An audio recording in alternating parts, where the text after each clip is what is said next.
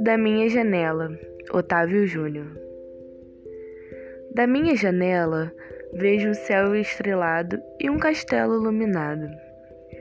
Vejo muitas lajes e telhados remendados. É gente para todo lado.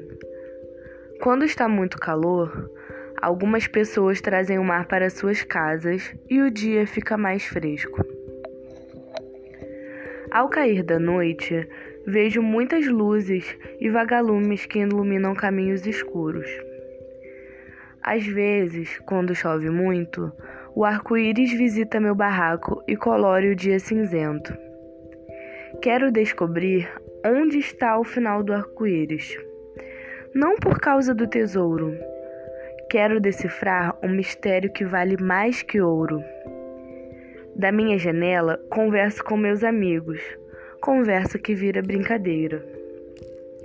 A nossa brincadeira preferida é o microfone sem fio, que vira funk, que vira rima e se transforma em poesia. Da minha janela, escuto sons que às vezes me deixam muito triste.